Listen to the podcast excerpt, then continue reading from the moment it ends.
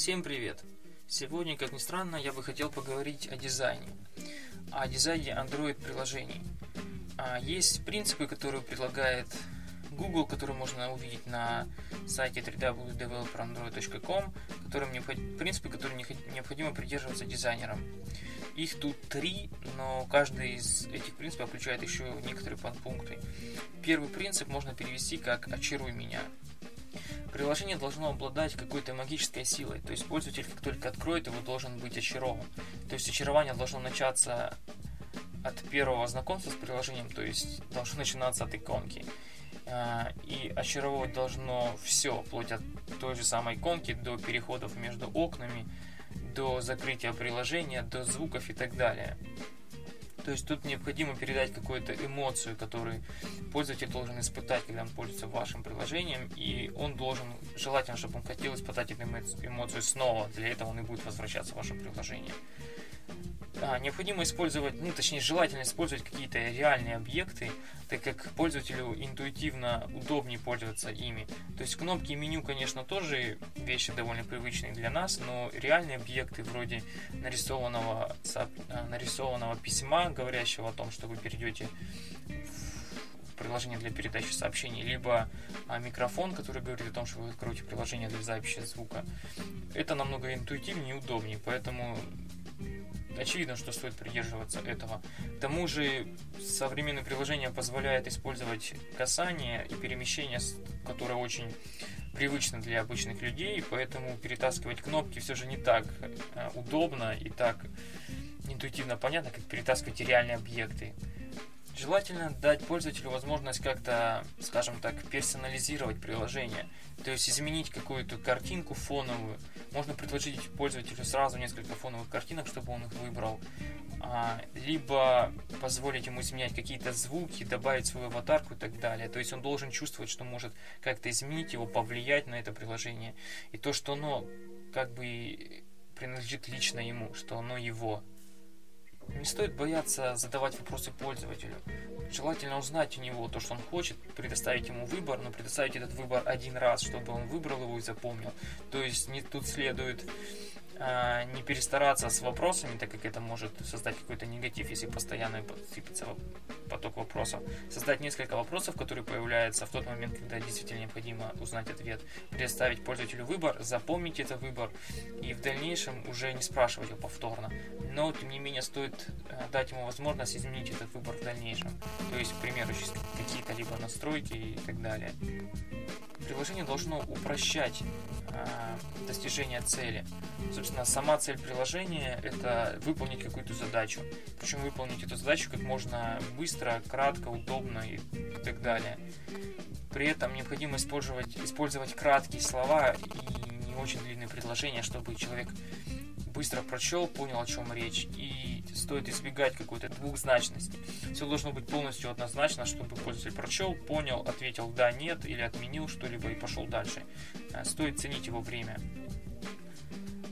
В то же время желательно также использовать изображения и картинки, потому что они могут быть более эффективны и больше передадут информации, чем слова необходимо решать что-то за человека, но тем не менее предоставить ему право выбора.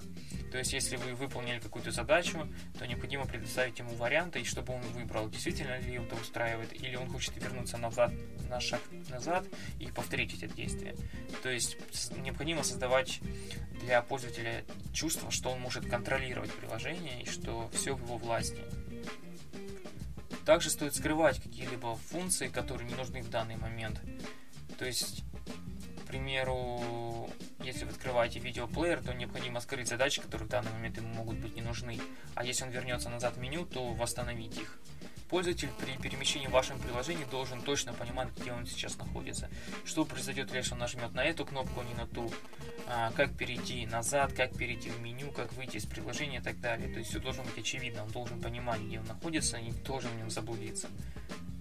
Также стоит запоминать все данные, которые пользователь ввел. Допустим, если он заполнил текстовое поле, потом вышел из этого приложения, поделал какие-то действия, вернулся в него через какое-то время, желательно восстановить те данные, которые он ввел, ну, те последние данные, которые он ввел, чтобы человек не нуждался в повторном вводе.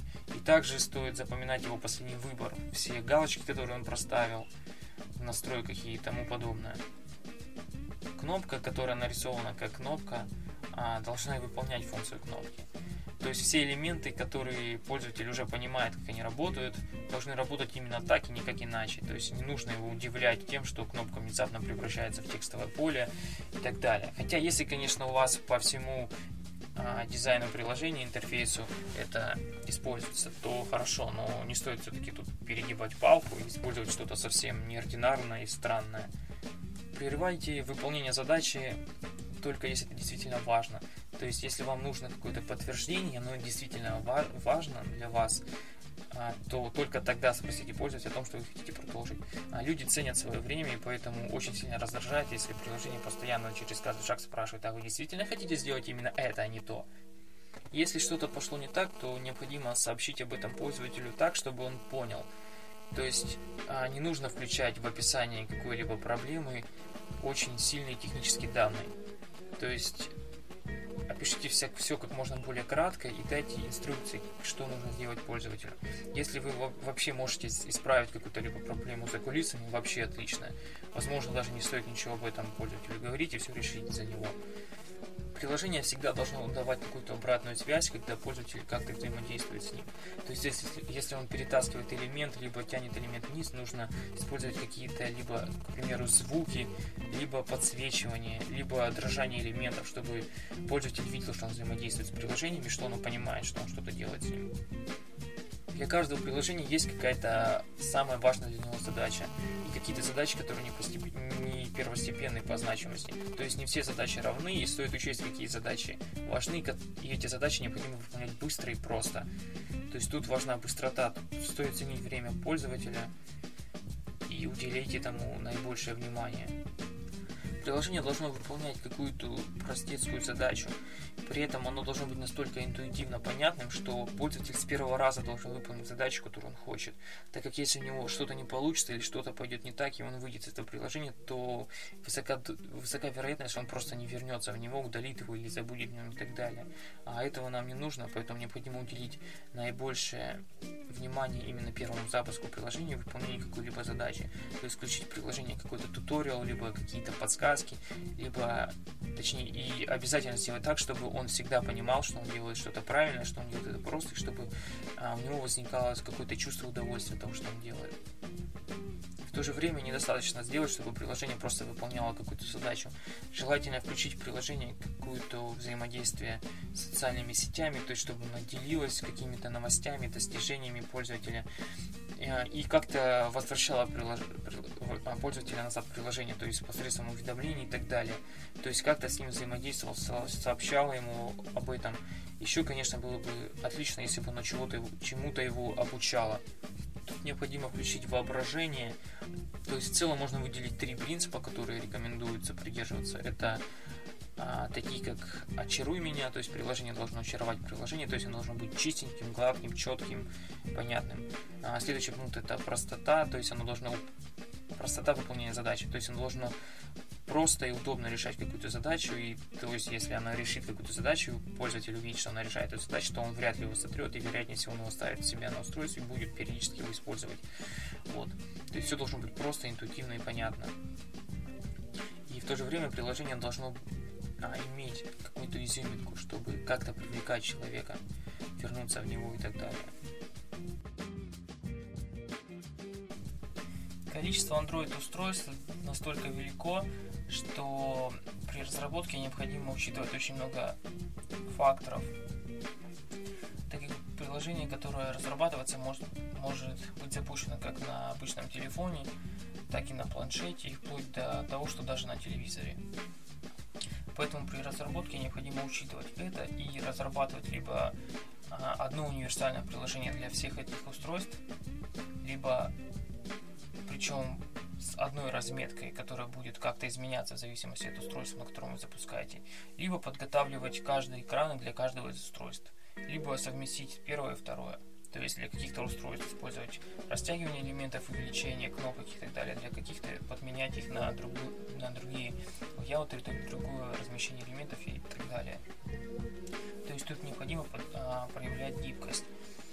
Также помимо того, что э, меняется размещение элементов в зависимости от устройства, на котором вы запускаете, так как пространство от краев отличается от одного устройства к другому и вообще расстояние между предметами. А, так что стоит еще учесть, что вы отображаете изображение.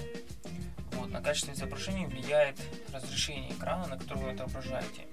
Но помимо разрешения, хотя все сходится в итоге все равно к разрешению экрана, необходимо также учитывать плотность. То есть, э, если вы хотите, чтобы ваша кнопка или ваше изображение было одинакового размера а, на всех устройствах, то необходимо учесть такой фактор, такой параметр, как плотность экрана, то есть количество точек на дюйм. А почему этот параметр важен и что он вообще из себя представляет? Рассмотрим ситуацию. Например, вам нужно отобразить изображение размером 100 пикселей на 100 пикселей. А если вы возьмете устройство а с одной плотностью экрана, допустим, с плотностью экрана, где один пиксель будет соответствовать одной точке, то изображение 100 на 100 будет выглядеть а, размером 100 на 100. Если вы возьмете устройство, в котором количество точек на дюйм будет в два раза больше, то изображение будет выглядеть на этом экране так, как выглядело бы на предыдущем с размером 50 на 50, то и в два раза меньше. То есть это произошло потому, что плотность в два раза меньше. При разработке под Android необходимо подготовить очень много а, картинок различных размеров. При разработке под iOS все же их меньше. Сейчас только совсем недавно был добавлен третий размер, который в три раза больше первого. То есть там размеры 1, 2x и 3x. А, при разработке под Android а, имеется эталонная модель, которая называется как baseline, baseline а, которая соответствует 160 dpi. DPI это та самая единица, которая введена была для того, чтобы универсально представлять а, размер элементов на всех экранах. То есть, если где-то вы видите размер 100 dpi, то имеется в виду, что на всех экранах этот размер будет равен 100 dpi, и эти 100 dpi будут соответствовать устройству, с, а, с, с, а, которое соответствует MDPI. То есть, это, насколько я помню, а, Motorola устройство, которое было создано довольно давно, и относительно ее рассматриваются все остальные устройства.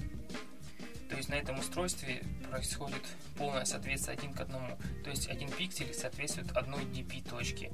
В дальнейшем, а, если плотность точек в два раза больше, то необходимо изображение увеличить два раза. То есть это будет 2х, 3 раза, 3х и так далее. Так, на данный момент, если открыть а, сайт тот самый сайт по разработке под Android, то а, Google рекомендует использовать размеры 1x, 1.5x, 2x, 3x и 4x. А, причем, насколько я понял, 4x на данный момент используется лишь для отображения иконки, которая отображается на хоум-скрин экране. А, но я думаю, что это ненадолго и вероятно, что скоро нужно будет все полностью изображения подготавливать под, под эти размеры. О чем говорят эти цифры? 1, 1, 5, 2, 3, 4 пропорции. А, это говорит о том, что, на, что вам нужно подготовить изображение в этой, э, соответствующей этим пропорциям. То есть, если у вас есть картинка 1x, то необходимо увеличить ее в полтора раза для отображения на экранах HDPI, два раза для отображения на экранах XHDPI, в три раза для отображения на экранах XXHDPI и, соответственно, в 4 для отображения на экранах на XXXHDPI. Вот. При этом я помню, что раньше был размер экрана, который соответствовал еще 0,75 x. То есть необходимо нужно было уменьшить размер экранки для этих устройств. Но это были, насколько я помню, очень нишевые устройства, которые на данный момент, я так понимаю, э, либо не учитывается, либо, что скорее всего, берется 1.5 размера X и уменьшается в два раза. Вот. И в то же время мне кажется немножко странным, что так как есть размер 3x, то принципе 1.5 можно было отказаться, а если 2x, то 1x можно было отказаться, так как просто они были бы порезаны пополам. При всем при этом устройства, которые используют ваше изображение, могут находиться между этими а, параметрами 2x, 3x, 4x, 1.5x, 1x, потому что разнообразие устройств настолько велико, что просто нельзя понять, что может использовать, что может выбрать а, производитель устройства, который, собственно, сам делает эту железку и разрабатывает сам этот экран и его характеристики. Поэтому, если какие-то параметры находятся между а, размерами, то выбирается ближайший к ним, картинка, соответственно, берется по ближайшей, выбирается по ближайшим характеристикам, ближайшим границам. Рассмотрим иконку. А, у каждого приложения есть иконка, и необходимо уделить ей очень важное внимание, так как она характеризует в целом ваше приложение и создает первое впечатление о нем. А, размер иконки должен а, находиться как раз именно соответствуя этим пропорциям. То есть для экранов с MDPI экраном необходимо подготовить картинку, иконку размером 48 на 48 пикселей. То есть 48 на 48 dp. То есть тут соответствует один к одному. А для следующих экранов с разрешением HDPI а, с, плотностью, с плотностью точек HDPI необходимо подготовить а, в полтора раза больше картинку. То есть размером 72 на 72 пикселя. А далее в два раза больше, то есть это будет 96 на 96 и так далее. Также необходима иконка размером 512 на 512 пикселей, которая уже применяется для непосредственного размещения в Google Play. Рассмотрим основные элементы, которые рассмотрим размер основных элементов, которые используются при Android разработке. Action Bar – плашка, которая отображается вверху всех приложений, на которой отображено обычно название пункта, в котором вы находитесь, название окна, плюс кнопка назад, либо кнопка меню, плюс какие-то дополнительные кнопки справа и слева, вызывающие какие-то дополнительные опции вроде поиска, там, редактирования, обновления и так далее. Их великая, их просто очень много, поэтому не суть. Размер элементов, которые отображаются в Action Bar, должен быть 32 пикселя, причем сам размер иконки 24 пикселя. Ну, точнее, давайте будем говорить не пиксели, а DP, то есть те самые та самая характеристика, которая подходит уже, соответственно, для всех экранов. Соответственно, вы берете значение, домножаете на какой-то множитель, на который экран вы подготавливаете, и получите этот размер иконки в пикселе, который вам нужен. Итак, повторимся. То есть иконку, которую вы отображаете в Action Bar, должна быть размером 32 dp, причем сам контент, сама иконка 30, 24 dp. То есть все остальное пространство это просто space, пустое пространство, отступ. Иконки, контексты, контекстные иконки, которые отображают, отображаются, допустим, в пунктах меню, либо рядом с цифрами и именами, должны иметь размер 16 dp. При этом сам контент должен быть 12 dp. То есть 4 dp, получается, отходит на отступ. 2 dp слева, 2 dp справа, 2 dp сверху, 2 dp снизу. Иконки, которые отображаются при получении уведомления, должны, быть, должны иметь размер 24 dp, где 22 dp уделяется непосредственно для самого контента изображения.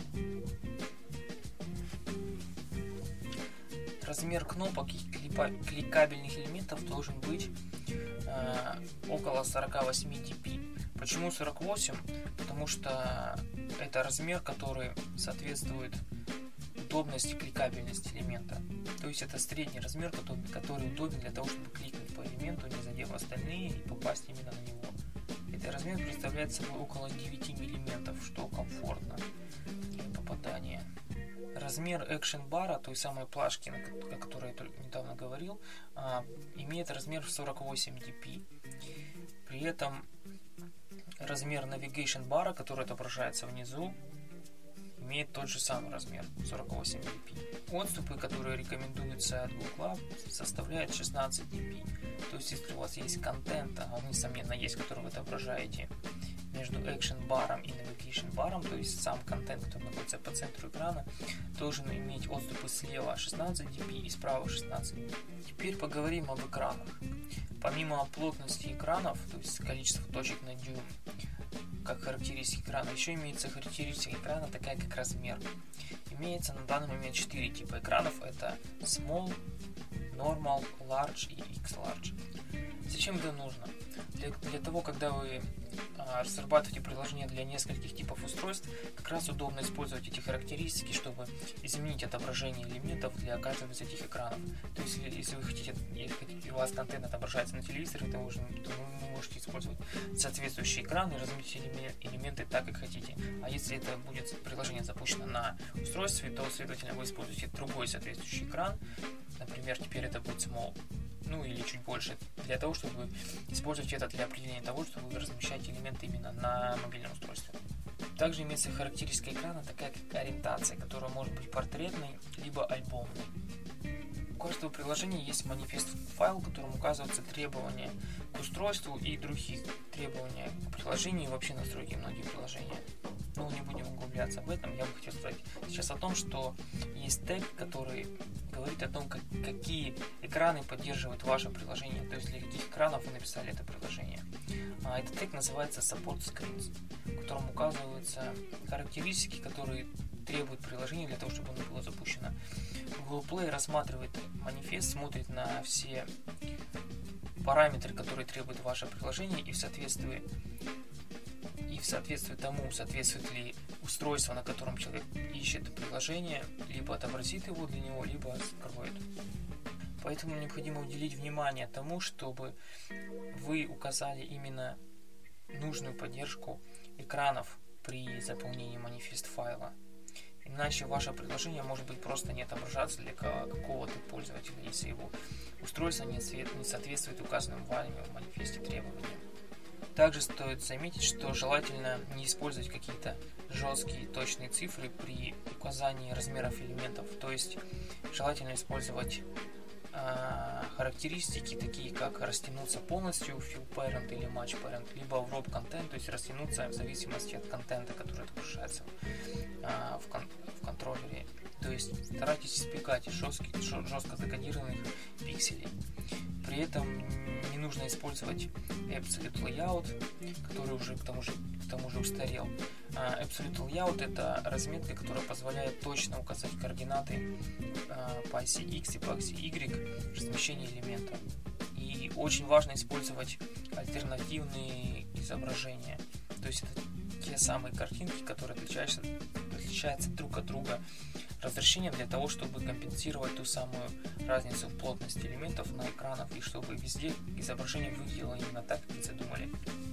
Но если все же вам необходимо указать размеры элемента, то необходимо использовать DP. DP, который как раз компенсирует ту самую разницу.